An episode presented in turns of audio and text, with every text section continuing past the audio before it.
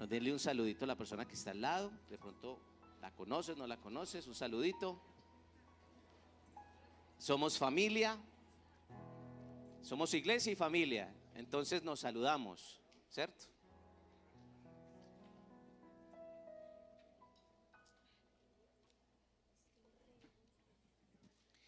Bueno, eh, nos gustaría conocer las personas que vienen por primera vez. Solamente levanta tu mano, por favor.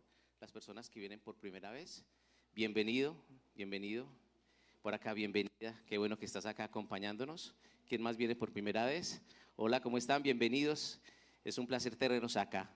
Ahorita eh, las personas del comité de, de logística van a tener un tiempo con ustedes, les van a dar un regalito Así que ahorita se van a acercar ustedes para que por favor puedan sacar ese tiempito. ¿Sí? Gracias, gracias por estar aquí. Espero que la pasen muy bien en esta tarde. Bueno, ahora a las 8 de la noche vamos a tener un tiempo de oración fuerte, de entrenamiento de carácter los hombres. Entonces levanten la mano los hombres. Bueno, las que ya vienen preparados para eso, magnífico, ¿cierto? Si caíste como un globo y te enteraste en este momento de que vamos a tener un tiempo a las 8 de la noche, te invito para que te quedes. No te vas a repetir, va a ser un tiempo espectacular. Vamos a estar de 8 a 10 de la noche. ¿Listo? ¿Se quedan o no? ¿Sí? Muy bien. Ok, vamos a ir a, a uno de los libros que se encuentran en el Antiguo Testamento, y es el libro del profeta Daniel. Daniel capítulo 1.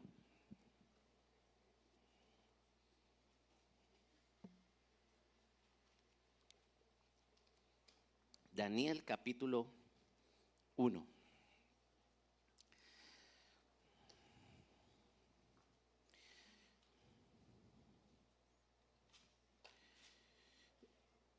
libro del profeta Daniel, si tú lo lees, es un libro, la verdad es bastante entretenido, porque cuenta una de las historias, digamos, más bonitas en cuanto a a lo que Dios hace cuando un hombre quiere ser diferente a los demás. Yo destinaría un tiempo para leer todo el libro de Daniel completo. O sea, por ejemplo, si usted mañana, domingo, va a estar en su casa, tranquilo, relajado, les recomiendo que se sienten a leer el libro de Daniel. Porque es un libro que muestra el poder de ser diferente, de no ser como los demás, de marcar diferencia es un libro que muestra que la integridad tiene un poder y que cuando una persona se entrega a Jesús y decide agradar al Señor con su vida, empiezan a ocurrir cosas maravillosas y extraordinarias. Pero también eh, este mismo libro nos cuenta que, que caminar en integridad no es fácil, pero que cuando estás con el Señor, Él hace cosas increíbles y te respalda de una manera que es emocionante ver cómo Dios respaldó a un joven llamado Daniel en una época muy difícil y muy oscura que espero que todos a través de la escritura podamos tratar de visualizar, que porque creo que tiene relevancia, eso tiene relevancia. Daniel fue uno de los grandes profetas de la Biblia. De hecho, eh, eh, Daniel fue uno de los hombres que marcó algunas profecías o las más importantes profecías acerca del final de los tiempos. O sea, cuando tú lees el, libro de Daniel vas a encontrar profecías que hablan acerca del final de los tiempos, de cómo va a terminar esto, porque la Biblia dice que esto va a terminar, ¿sí? Y como ahorita estábamos orando, eh, pronto, ¿sí? Viene nuestro Señor, porque Él dice, he aquí, vengo pronto. Eso lo dijo Él, ¿cierto? No lo digo yo. Y Daniel muestra todas estas profecías, pero también Daniel fue un hombre que se caracterizó en una época muy difícil. Él perteneció a la tribu de Judá. Y además de eso, cuando tenía aproximadamente 17 años, o sea, era un adolescente, él fue llevado cautivo. Eh, en la historia hubo una invasión tremenda por parte de uno de los reinos más poderosos del mundo, Babilonia, que estaba, digamos, al mando de un hombre llamado Nabucodonosor. Y en, la historia bíblica uno se da cuenta de que Dios utiliza otras naciones para, para juzgar el pecado de otra nación. Y Dios ya les había advertido, ¿sí? Ya les había advertido que por sus malos caminos, que por apartarse de Dios, eh, venían tiempos peligrosos y ellos no prestaron atención. Entonces la historia eh, finalmente eh, muestra cómo todo este imperio de Babilonia invade a Jerusalén. Y en esa invasión pues siempre hay prisioneros. Y el rey tenía una estrategia y era tomar los mejores hombres, ¿sí? las mejores mujeres de aquella ciudad. Y entre ellos Daniel y tres amigos fueron tomados rehenes. Ellos fueron prisioneros, o sea, siendo unos adolescentes, aproximadamente 17 años. O sea que ellos salieron de su tierra a la fuerza, no fue voluntariamente, sino que ellos salieron eh, a la fuerza y fueron a vivir a otro país, a otra cultura. Y quiero contárselos así porque me gustaría que nos pusiéramos como en los zapatos de él, ¿cierto? Y de los amigos. Como ellos fueron tomados a la fuerza y les tocó ir a otro país, a otra cultura. Tuvieron que aprender otro idioma, otras costumbres. Estuvieron expuestos también a otro tipo de creencias espirituales, a otras formas de gobierno. Y no, seguramente no fue fácil. No fue fácil para, para Daniel y para sus tres amigos. Ellos tuvieron que aprender, por ejemplo, el acadio, que era el idioma de los babilonios. Y una de las cosas que también eh, muestra este capítulo 1 es que a Daniel le, cambiaron el nombre. O sea, para acabar de gustar, lo sacan uno de la fuerza y le cambian el nombre, ¿cierto? De hecho, la Biblia dice que a él eh, lo llamaron Belsasar. Se llamaba Daniel y ahora lo llaman Belsasar. Y los babilonios tenían algo, digamos, dentro de su política, y es que cuando tomaban prisioneros, a lo mejorcito, ellos los entrenaban, y el entrenamiento duraba tres años. Tres años donde tenían que aprender sobre política, tres años donde tenían que aprender la cultura, y tres años también donde tenían que aprender el idioma y algo que para ellos era muy importante, tenían que aprender de sus dioses, porque eran, eran paganos, o sea, tenían muchos dioses y ellos tenían que hacer esto. Y a Daniel y a sus amigos les tocó prácticamente a la fuerza aprender todas estas cosas. Y después le cambian el nombre. Y después de los tres años de entrenamiento, los presentaban ante el rey. Y esa presentación ante el rey era, digamos, algo súper importante, porque si de alguna forma tú no pasabas la prueba, pues eras desechado. Ser desechado era básicamente morir. Así que era un entrenamiento, digamos, con mucha tensión. Y a Daniel y a sus amigos le cambiaron los nombres. Quiero mostrarles ahora sí, por favor, si me ayudas con la presentación, para que miremos qué fue lo que pasó con ellos. Por ejemplo, a Daniel, que su nombre significa Dios es mi juez, le cambiaron el nombre por Belsasar, que significa príncipe de qué? De Bel.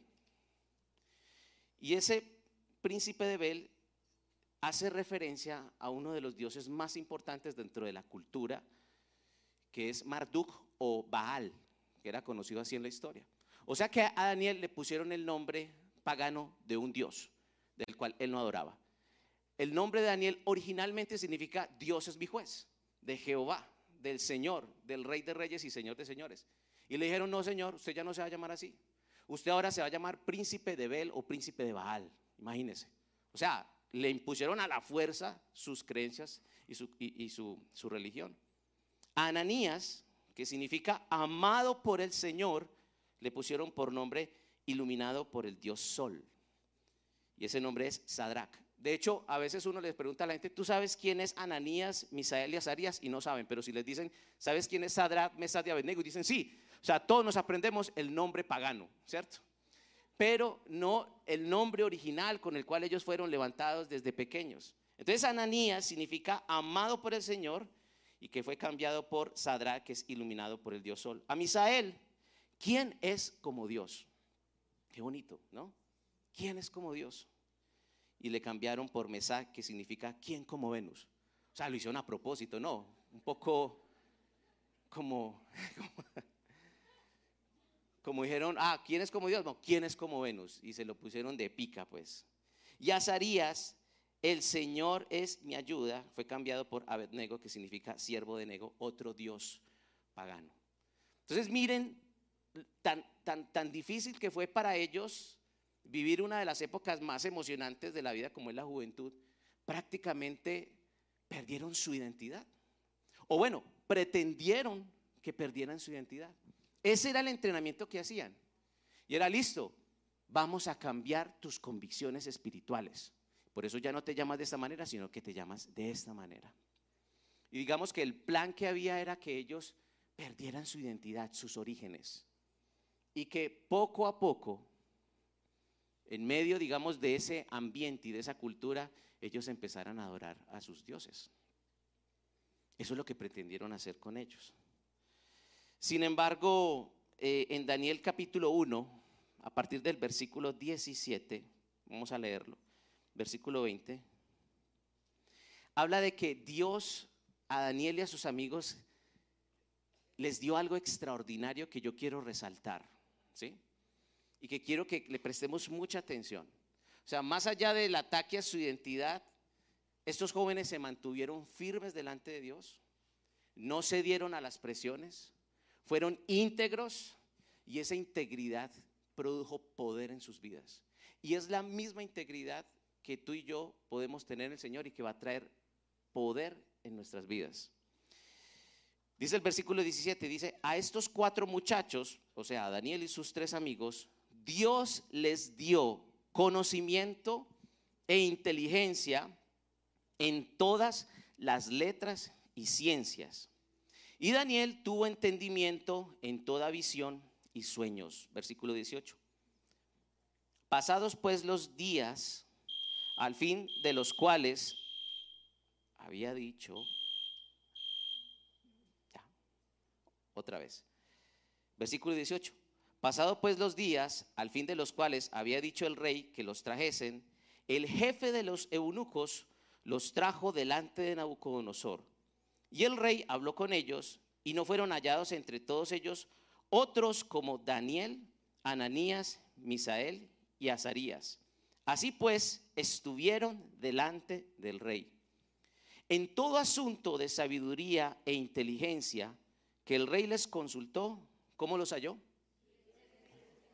Dice, los halló diez veces mejores que todos los magos y astrólogos que había en todo su reino.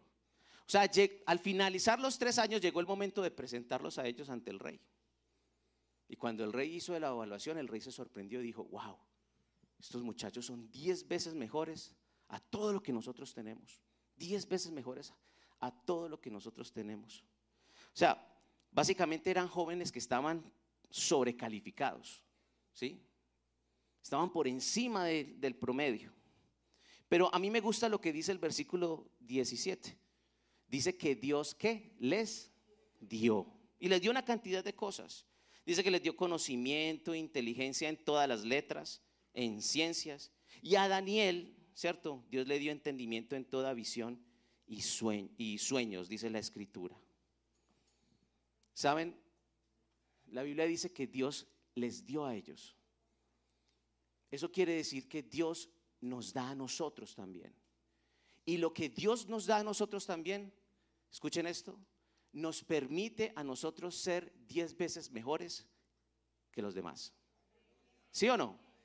¿Sí? De pronto soy muy idealista, es una utopía, ¿cierto? Es un mensaje de positivismo. No. Fueron jóvenes que pudieron sobresalir en medio de, de una cultura que era, que era bastante agresiva. Pero la Biblia deja muy claro que Dios les dio y les dio conocimiento y les dio entendimiento. Y a Daniel le dio un don extraordinario. Y precisamente Dios los dio para que ellos pudieran sobresalir. Pero ellos tuvieron que tomar decisiones para que eso pudiese pasar. No fue fácil. No fue simplemente que estaban tocados por la varita y ya. No, no era así. Ellos tenían que tomar decisiones en su vida todos los días de caminar delante del Señor. En medio de una cultura que no le caminaba al Señor, pero ellos tenían que caminar en medio del lodo sin embarrarse. Es algo complicado. Así que podemos ser diez veces mejores con lo que Dios nos da que una persona promedio. Pero la pregunta es, ¿qué te ha dado Dios? ¿Lo sabes? Si a ti te preguntan, ¿qué te ha dado Dios? Estamos hablando a nivel de capacidad. Capacidad. porque tú tienes capacidad, ¿ok? O sea, Dios te ha dado muchas cosas, Él nos da todas las cosas, pero a nivel de capacidad, ¿qué te ha dado Dios? ¿Qué habilidad intelectual, qué destreza, qué talento tienes tú que Dios te dio? Porque eso que Dios te dio, tú lo puedes potenciar de tal manera que puede ser 10 veces mejor que una persona promedio. Y ahorita lo vamos a ver por qué. Si tú eres arquitecto o eres diseñador o eres administrador o eres vendedor o eres ama de casa o eres una secretaria o eres un abogado o eres un médico o eres un estudiante, hay varias cosas que nosotros podemos aprender de todo lo que Dios hace. Hay algo en nuestro ADN espiritual. ¿Saben qué es? Hay algo que está dentro de nosotros y es, una, es un legado espiritual que Dios nos dio y que habita en ti, que puede estar en contra de tu naturaleza pecaminosa, pero que está en ti porque si en ti está el Espíritu de Dios, este ADN espiritual está en ti y es la excelencia. El ser excelente. El ser excelente. Y la clave de la excelencia tiene que ver con lo siguiente, y es que si tú quieres ser excelente en todo lo que haces, tienes que hacer lo que dice la escritura. Y es, haz todas las cosas, ¿para quién? Para la gloria de Dios. Esa frase, ese concepto, te va a llevar a ti a dar lo mejor de ti en todas las áreas de tu vida. Voy a hacer esto para la gloria de Dios. Este desayuno que le voy a preparar a mi esposa, lo voy a hacer como si fuera para el Señor, entonces a ella le va a gustar para la gloria de Dios. Este informe que estoy haciendo para mi jefe, que mi jefe me pidió, lo voy a hacer porque se lo voy a presentar para el Señor, es como para el Señor. Entonces me voy a esforzar al máximo para presentarlo mejor. Cuando una persona vive en esa dinámica, lo que hago es para la gloria de Dios, para la gloria de Dios, finalmente terminará siendo una persona excelente. Y la excelencia se nota. La excelencia se nota. Y la mediocridad también. Y la Biblia dice que los mediocres vienen a ruina, dice la escritura. La Biblia dice que el perezoso viene a ruina, pero que el diligente se codea entre los grandes, dice la escritura. Ah, y eso funciona para cristianos y para no cristianos también.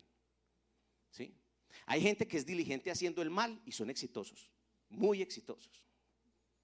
Porque estos son principios. Estos son principios. Así que la clave de la excelencia es que todo lo que yo hago es para la gloria de Dios. ¿Quiénes aquí están estudiando en la universidad? Levanten la mano, a ver. Levanten la mano sin miedo. Los que están en el colegio, en la universidad. Bueno, aquí hay una palabra para ustedes, muchachos. ¿Sí? Prepárense, prepárense, porque algún día ustedes van a estar delante de un rey. Prepárense. Uno a veces cuando es joven, uno tiene, digamos, como un problema y es que uno piensa que uno es inmortal, que uno va a ser joven toda la vida. Y eso no es cierto. Cuando uno mira por el retrovisor se da cuenta que pasaron muchos años y cuando uno se compara con los pares entra en crisis. Y aparece la crisis de los 30 y cuando entramos en la crisis de los 40 y miramos nuestros pares, nos damos cuenta que hemos perdido el tiempo. ¿sí? A los jóvenes, como dice la escritura, estos jóvenes se presentaron, pero se prepararon. Y se prepararon delante del rey, porque algún día tú vas a estar delante de un rey que va a evaluar tus capacidades. Y Dios te está dando oportunidades, no las desaproveches. No las desaproveches. Si eres un vago en el día de hoy, di, en el nombre de Jesús voy a dejar de ser tan vago y tan perezoso. Así, en el nombre de Jesús y tienes que orar de esta manera y decir, porque algún día voy a estar delante de un rey. Como les digo a los muchachos, muchachos, preparémonos para que ese día que usted entre en la casa de sus suegros, usted cause envidia, usted diga, yo quiero ese muchacho para mí, para mi muchacha. Yo quiero ese muchacho. No que digan, ay no. No, que digan, yo quiero ese muchacho para mi muchacha. Yo quiero esa muchacha para mi muchacho. ¿Sí o no? Claro, eso es de ahí. Pero algún día estaremos delante de reyes. Pero también aquí hay palabra para los profesionales y para los emprendedores. ¿Sí? Porque cuando uno va a una entrevista, a veces lo despachan a uno y le dicen, ¿sabes qué? Es que tú estás sobrecalificado. Es que eres 10 veces mejor de lo que nosotros podemos pagarte. ¿Cierto que sí? Entonces así lo despachan a uno. ¿Saben qué? Si tú eres 10 veces mejor, si estás sobrecalificado, dale la gloria a Dios. Porque algún día sí va a haber un rey que va a notar eso y va a decir, yo lo quiero a él, yo lo quiero a ella. Va a llegar un día. Porque no ha sido en vano los años, no ha sido en vano el esfuerzo.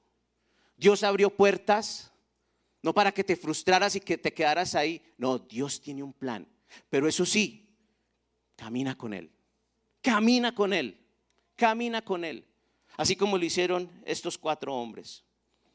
Sin embargo, como nos cuenta la escritura, estos cuatro hombres, Daniel y sus tres amigos, ellos tenían una característica, y es que ellos amaban a Dios. O sea, los hombres eran muy preparados, tenían conocimientos y habilidades, estaban por encima del promedio, pero había algo mucho más importante en ellos, y es que ellos amaban al Señor, lo amaban. Y esa es la razón del versículo 8. Miren lo que dice el versículo 8 dice que Daniel tomó una decisión. Dice, ¿y Daniel qué? Propuso en su corazón no contaminarse con la porción de la comida del rey. ¿Y qué más?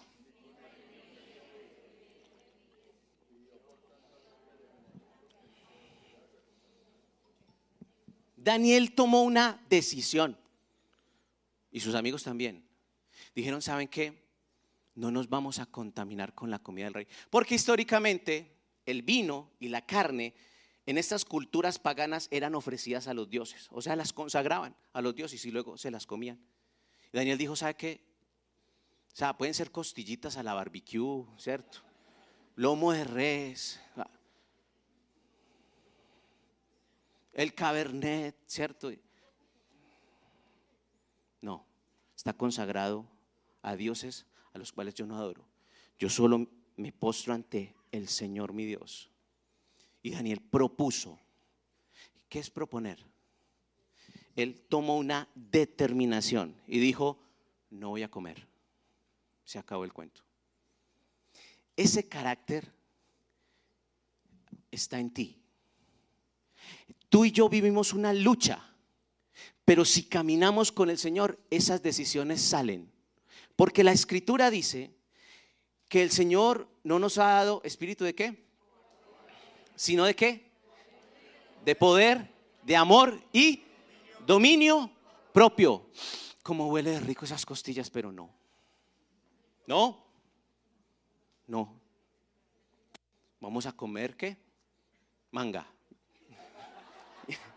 Puro paisaje. Y esa es la razón por la cual ellos rechazaron la comida del rey. Y rechazar la comida del rey tenía una connotación muy difícil. Es que usted rechaza la comida del rey. Ah, usted rechaza al rey. Ah, listo, gracias. Gracias por decirnos, ¿cierto? Implicaba morir. O sea, ¿sabe qué? Les voy a decir una cosa. Dios quiere bendecir a gente que esté dispuesta a morir por agradarle a Él. Esa es la determinación que Dios busca en ti y en mí. En que usted y yo estamos dispuestos a hacer lo que sea, cueste lo que nos cueste, con tal de agradar su corazón. Esa actitud genera una cantidad de cosas atrás que te van a impulsar. Y la Biblia nos muestra que eso ha pasado, no solamente con Daniel, sino que también pasó con varios hombres en la escritura. Daniel sabía que apartarse de la comida del rey era proteger ese proyecto de vida, ese plan que Dios tenía con él y con sus amigos. Y por eso tomaron esa decisión. Ahora, ¿qué significa en tu contexto de vida no contaminarte? Porque hay cosas, circunstancias, lugares y personas que te contaminan. Que te contaminan. Hay personas que saben caminar de puntitas en medio del lodo sin untarse. Hay otros que cuando caminan en medio del lodo llegan vueltos nada. Porque no tienes como que la capacidad de decir no. Y la Biblia nos dice, mire, si usted no es capaz de decir no, entonces simplemente no vaya. No lo busque. Aléjese.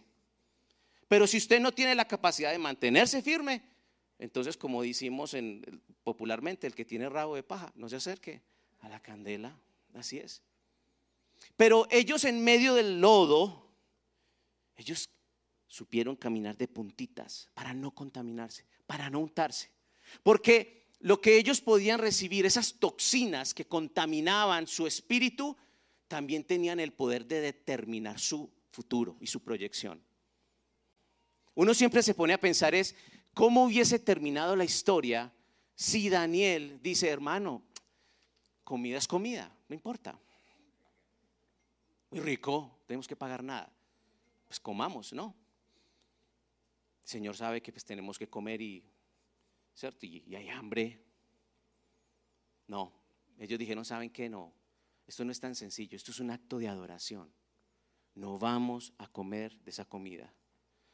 La pregunta es, ¿qué determinación tienes que tomar hoy en tu realidad de aquellas cosas que te contaminan, te ensucian y están poniendo en juego tu proyección? Porque Dios tiene un plan, pero ten cuidado, porque tú tienes que tomar decisiones. En la vida, nosotros tenemos que jugar, esto es como un juego de cooperación, donde Dios hace su parte y nunca falla cumpliendo su parte, pero tú tienes que hacer la tuya, como la tengo que hacer yo. La parte de Él, mi parte. Y el versículo 9 Dice que Dios respaldó esa decisión de tal manera que dice que Dios puso a Daniel en gracia y en buena voluntad con el jefe de los eunucos. Los eunucos eran aquellos hombres que habían sido castrados voluntariamente o a la fuerza, los golpeaban o, cortaban su miembro viril y lo hacían porque era una manera de que los hombres pudieran ser útiles para cuidar a las mujeres. Y había un jefe, un jefe de ellos. Y el jefe de los eunucos en ese momento era el que estaba pendiente de la formación de Daniel y sus amigos. Y una de las cosas que tenía que estar pendiente era la alimentación. Y dice la escritura que Dios puso a Daniel en gracia y en qué? En buena voluntad. O sea, Dios respaldó la decisión de un hombre de no pecar, aun cuando hay un sistema que lo está llevando a pecar.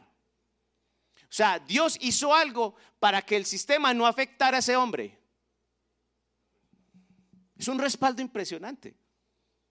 Es un respaldo contra todo el aparato político de una nación. Toda esa presión se cumple porque se cumple. Y Dios a un hombre, el jefe de los eunucos, dice la escritura, Dios puso gracia y buena voluntad. Y la gracia es aquello que Dios da a sus hijos y que enamora a quienes no lo son.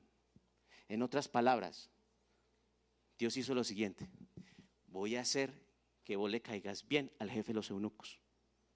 Le vas a caer bien. Le vas a caer bien.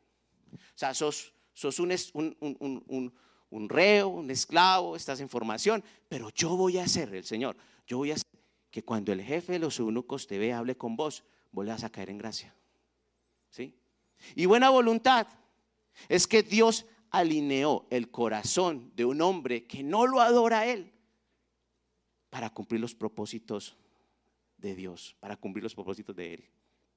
Dios lo hizo. Y esa es la razón por la cual, ¿saben qué? Cuando pecamos, pecamos porque nos da la gana. Listo. Cuando tú y yo pecamos, lo hacemos porque nos da la gana. Al final siempre es una decisión nuestra. Porque Dios da salidas. ¿Qué salida tenía un prisionero? Porque precisamente lo podían obligar a comerse la carnita y tomarse el vino de la mesa real. ¿Lo podían obligar? Sí. Le podían poner una, espada sobre su cuello, ahí con el plato y comer. ¿Y sabe qué hizo el Señor? Dijo, contra todos. Él determinó que no iba a ser así. Respaldo esa decisión. Eso lo que quiere decir es que Dios va a respaldarte a ti y a mí cuando hacemos lo correcto en medio de un sistema que te puede llevar a hacer lo incorrecto. O sea, al final, si tú haces lo incorrecto es porque quisiste hacerlo, no porque no tenías otra salida. Porque lo que dice la escritura y lo que dice nuestro Dios es que Él siempre nos da una salida. Y esta era la salida de Daniel. Dios le dio qué? A un man, el jefe, gracia y buena voluntad. Y la, y la historia cuenta precisamente eh, que Daniel le dijo, vea hermano, vea, yo voy a comer puro paisaje, 10 días, listo. Usted va a venir, que esa lechuga tiene calorías, ¿cierto? Ese tomate, y nos va a encontrar gorditos, repuestos así, repolluditos, rayaditos. Y si no, entonces nos comemos la comida, la carnita. Y lo, y lo hicieron. Y precisamente comiendo pura verdurita, esos manes estaban qué? Repolluditos. Repolluditos. Tremendo, ¿no? Eso es un milagro. Yo no conozco a alguien que coma lechuga y, esté, y, pues, y no engorde, pues. Se engorda, pues, aquí se estaban engordando. O sea, estaban tomando buen parecer, colorcito, comiendo lechuga, ¿cierto? Y comiendo zanahoria y, ah, y, pura agüita. Bueno, Dios dijo, pues listo, alteramos las calorías, no hay problema. Para Dios no hay nada imposible. Sin embargo, todo este proceso, ser sacados de su tierra, aprender otra cultura, tomar la determinación de seguir honrando a Dios a pesar de que hay un sistema que está en contra de ellos, iba a tener un propósito. Y en el capítulo 2 entendemos por qué Daniel pasó lo que tuvo que pasar y por qué sus amigos pasaron por esas circunstancias. Pues resulta que había, ya saben, ese rey llamado Nabucodonosor. En el capítulo 2 se cuenta, eh, se cuenta de que Daniel y sus amigos entraron en una situación límite. Porque el versículo 1 dice que Nabucodonosor se acostó y tuvo un sueño ¿cierto? Pues se acostó a dormir. Parece que tuvo un sueño, una visión, y el hombre quedó atormentado. Quedó atormentado. Y el hombre estaba, digamos, muerto del susto. Y en esa cultura se creía que los sueños y este tipo de, digamos, manifestaciones tenían un significado. Y era algo que los dioses estaban diciendo. Entonces este sueño le quitó el sueño, por decirlo así. Este sueño le quitó el sueño. Le quitó el sueño y entonces él manda a llamar a todos los magos, a todos los astrólogos de Babilonia, los reúne y le dice, muchachos, necesito que me digan la interpretación del sueño y que me digan qué soñé.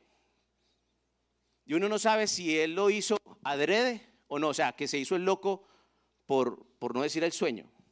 Porque es muy fácil uno decir, vea, ¿sabe qué? Yo soñé que, que estaba caminando y que me, un pajarito cayó y me poposeó. Entonces dijeron, ah, mi rey, eso es plata, pura plata, ¿cierto?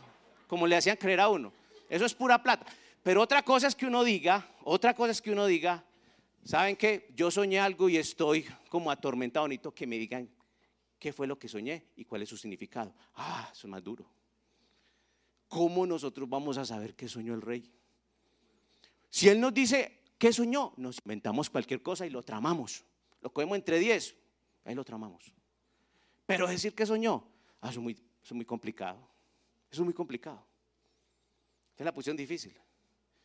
Estos manes frustrados, allá delante del rey, dicen, rey, nos estás pidiendo algo imposible. No lo podemos hacer. No lo podemos hacer. Realmente eso solamente lo saben los dioses. Nosotros no sabemos. Entonces el rey dijo, ah, listo, entonces los va a matar a todos todos ustedes los va a matar. Y el rey Nabucodonosor, dice la Biblia, que estaba furioso, dijo, los voy a matar a todos ustedes, a todos los sabios, a todos los astrólogos, astrólogos ¿cierto? Marihuaneros, eh, ladrones. Estaba bravo, iba a acabar con todo. Y entonces dice la escritura que uno, un capitán llamado Arioc, fue a, cumplir la, orden del rey. Y llegaron donde Daniel y sus amigos y muchachos, lo siento, venimos a matarlos. Le dio, ¿qué? Pero ¿y por qué? Porque el rey tomó una decisión tan apresurada. ¿Sí? Hermano, es que nadie es capaz de decirle ni el sueño ni la interpretación. Y mire lo que pasó. Mire lo que pasó. En el versículo 12 y 13. Perdón, versículo 16 dice, Daniel entró y pidió al rey que le diese tiempo y que él mostraría la interpretación. ¿A quién? Al rey. Mire pues,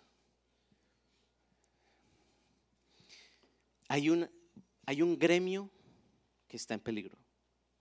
¿Cuál? El gremio de los brujos, de los magos, de los astrólogos, de, de los sabios. Hay un gremio que está en peligro. Porque el rey los va a matar a todos. ¿sí? Y llega uno, ¿sí? que no es ni mago, ni astrólogo. Es un hombre que teme a Dios pero que sabe que Dios le dio un don y que no lo puede esconder, que no lo puede esconder. Y dice, él está en una situación límite y dijo, o me lanzo, o qué, o me matan. A mí y a todos ellos. ¿Eso es una situación límite o no? ¿Quién se le mide? Nadie puede. Era muy parecido a lo que le pasó a, David y Goliat. Venga, ¿quién va a pelear con ese filisteo?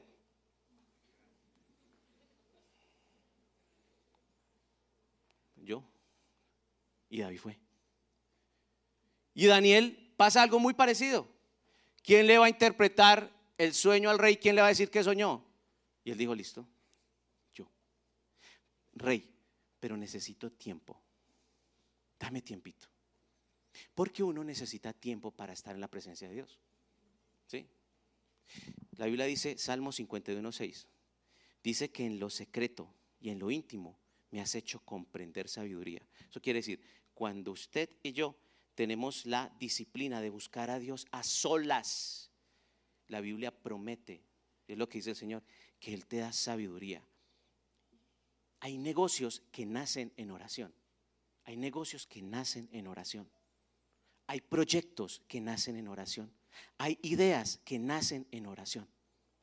Cuando estás buscando al Señor. Porque cuando tú buscas al Señor y te metes en el Señor, hay una infinidad de posibilidades. Tu mente se abre porque entras en una dimensión diferente a la limitada y temporal que es este mundo.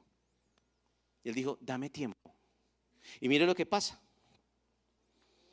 Dice que Daniel se echa ese bulto encima, ¿cierto?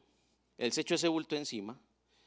Pero Daniel es del tipo de hombre que le pone el pecho a la brisa, porque ese es el carácter de los hombres de Dios. O sea, hay algo en el ADN tú, tuyo como mujer y tuyo como hombre, es un ADN espiritual que puede batallar con algo que tú en esencia no eres. Porque tú puedes decir, es que yo soy más bien miedoso, miedosa, a mí me da pena, yo, yo no soy capaz. Bueno, pero hay algo dentro de ti que va en contra de eso. ¿Listo? Hay un ADN espiritual, hay una parte divina que viene de Dios que, dice, no se esconda, ponga la cara, conteste el teléfono. Ese no. Ese no. Dice, conteste el teléfono, ponga la cara. Vaya, hable con él. Láncese. Es que yo no sé hacerlo.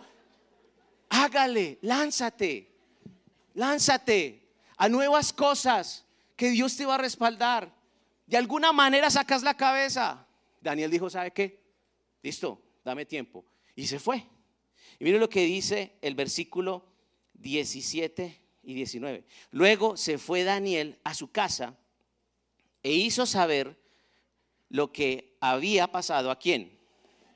Ananías, Misael y Azarías, sus compañeros, para que pidiesen misericordias del Dios del cielo sobre este misterio, a fin de que Daniel y sus compañeros no pereciesen con los otros sabios de Babilonia. Entonces el secreto que fue revelado a Daniel en visión de noche, por lo cual bendijo Daniel al Dios del cielo. ¡Wow! ¡Qué maravilla! Ya no nos van a matar. Porque ya Dios me mostró. Pero miren esto, miren esto. Daniel es un teso, diez veces mejor que lo que hay. Es un teso, interpreta sueños, Dios le dio sabiduría, pero aún siento el más experto, busca a Dios. Listo. Si entendieron la idea espiritual? Aún tú siendo el más capacitado y el mejor de todos, buscas a Dios. Ni siquiera confías en tu sabiduría. Porque la historia ha mostrado que quienes confían en su sabiduría fracasan. Pero cuando buscas a Dios, das en el, das en el blanco. Y eso fue lo que pasó. Y hay otro elemento que no podemos despreciar. Él dijo, vea, yo, yo tengo este don. Pero sabe que yo necesito, no solamente yo ir a buscar a Dios, yo necesito estar rodeado de personas que oren por mí. Y les dijo a sus parceros, muchachos, vea, si el Señor no me muestra en esta noche lo que ese man soñó, ¿cierto? Ustedes van a morir conmigo. Y ellos se pusieron a orar. Porque hay circunstancias y situaciones límites en tu vida en donde el único que te puede salvar es Dios. Nadie. La Biblia dice, ¿saben qué dice la escritura? Dice, no confíes en príncipes ni pongas tu confianza en los reyes, dice la escritura. No pongas tu confianza en la carne, porque al final, al final, tú serás defraudado y también defraudarás, aunque tengas buenas, buenas qué? Buena voluntad de ayudar a otros. Entonces Daniel dijo, parceros, vamos a orar. Listo. Ustedes allá en esa habitación, yo aquí. Ustedes tres intercediendo, yo acá. Y Dios le reveló ese sueño. Y evidentemente, la historia muestra que él se presenta delante del rey y le dijo, rey, ¿sabes qué? Tenemos la interpretación de tu sueño y sabemos que soñaste. Y le contaron el sueño. Yo quisiera ver la cara de Nabucodonosor, ¿cierto? Tratar de leerlos. Por eso les digo, léanselo todo, ¿cierto? ¿Cuál sería la cara de Nabucodonosor? Pero cuando eso pasó, ¿sí? Dice la escritura que este, el rey estaba maravillado, ¿sí? Maravillado. O sea, es como si dijera, ¿saben qué? Yo a ustedes les hice creer que yo no me sabía el sueño. Pero ¿sabe qué? Yo soñé eso. Y dice el versículo 28, Daniel, ¿sí? En el, perdón, el versículo 27 dice, Daniel respondió delante del rey diciendo, el misterio que el rey demanda, ni sabios, ni astrólogos, ni magos, ni adivinos, o sea, ni ese gremio que está a punto de morir, ¿cierto? Lo pueden revelar al rey. Pero el versículo 28 dice, pero hay que leerlo conmigo, pero hay un Dios en los cielos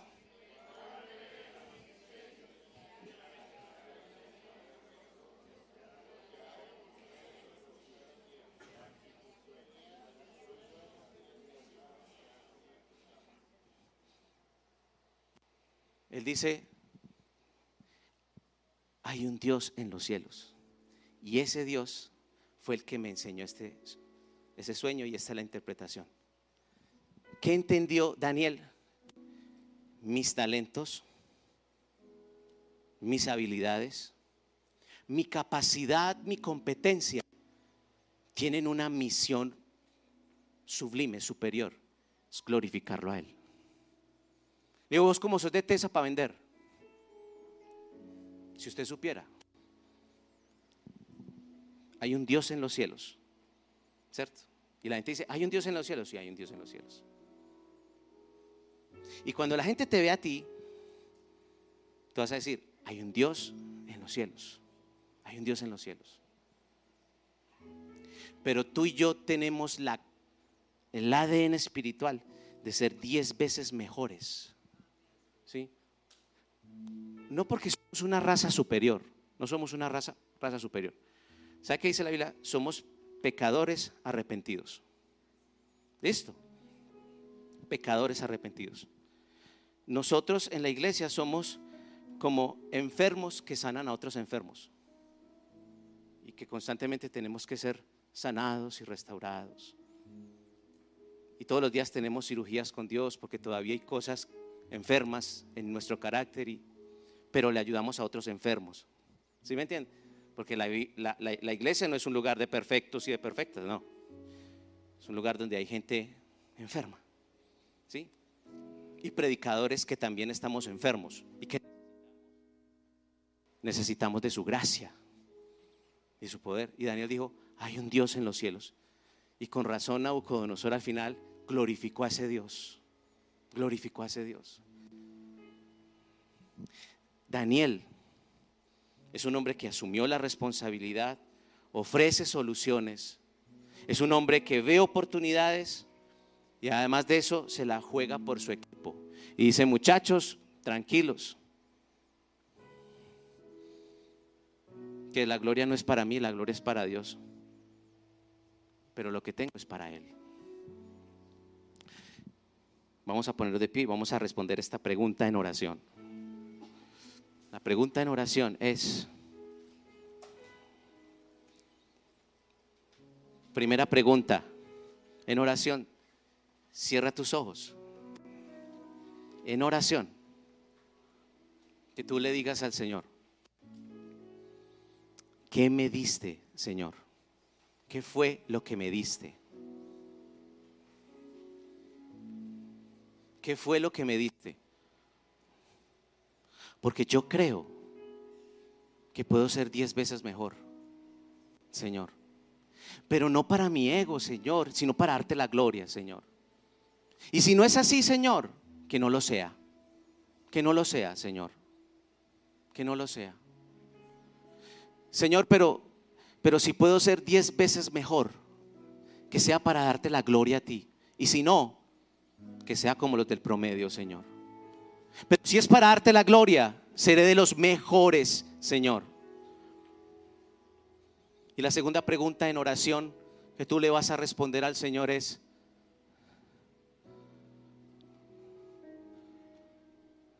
¿te vas a contaminar?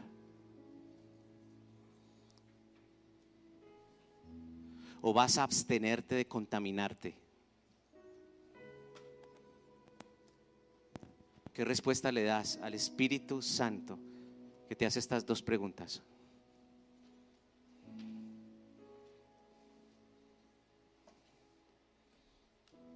Señor, tú has dado una riqueza increíble en todos los que estamos aquí, Señor.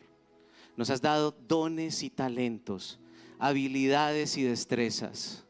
Nos has capacitado, nos has dado la provisión, nos has dado el empuje, la berraquera, Señor, ha sido resultado de esforzarnos también. Pero eso es para darte la gloria a ti, Señor. Que sea así, Señor. Para darte la gloria a ti. No para mí. No para mí, Señor. Para darte la gloria a ti. Es para mostrar tu nombre a través de mi vida, Señor. Es para que los demás te conozcan. Y así como lo hizo Daniel y sus amigos, y este rey pagano, finalmente, Señor, como lo cuenta el libro de Daniel, de rodillas ante ti, adorándote por el testimonio de un hombre que decidió ser diferente en medio de un sistema que lo presionaba, Señor. Ayúdanos a ser íntegros, a ser limpios. Dile al Señor, Señor, quiero que la santidad, la pureza, la limpieza sea mi estilo de vida, Señor. Yo quiero ser la mujer y el hombre que toman la decisión de hacer las cosas bien para la gloria tuya, Señor. Que quieren ser excelentes en lo que hacen, no por ego, sino para darte la gloria a ti, para que ellos te vean a ti en mí, Señor para que ellos vengan a ti, Señor. Yo quiero ser usado de esa manera. Dile al Señor. Levanta tus manos y dile al Señor. Levanta tus manos y de, yo quiero ser usado de esa manera usado de esa manera en mi, en mi entorno, Señor, donde me has puesto en esa empresa, en esa universidad, en el colegio, en mi familia, en el barrio, Señor. Estas personas, porque las personas que están en tu entorno son parte del plan de Dios para tu vida. Y tú tienes algo para ellos y ellos tienen algo para ti. Pero camina derecho delante del Señor. Que tú le digas a Jesús, quiero vivir para ti, vivir para ti. Y si caigo, me levanto y me humillo y te pido perdón y levanto de nuevo mi cabeza, pero hay un corazón que quiere agradarte que está dispuesto a darlo todo, a perderlo todo con tal de ganar a Cristo en su vida. Que así sea. Dile, que así sea. Dile, que así sea. Que así sea. Que así sea en mi vida. En el nombre de Jesús. Que así sea en mi vida. En el nombre de Jesús. Que los perezosos digan no más en el nombre de Jesús. Que los mediocres digan no más en el nombre de Jesús. La excelencia es mi estilo de vida. La excelencia es mi estilo de vida. Hacer las cosas para su gloria es mi estilo de vida, es mi ADN. Colocarle el pecho a la brisa. Colocar mi rostro para el momento de mayor dificultad es mi ADN, es mi naturaleza divina. Diga el débil, fuerte soy. Diga el débil, fuerte soy. Gracias, Señor. Bendito seas. Vamos a adorar a Jesús. Gracias por tu palabra, Señor.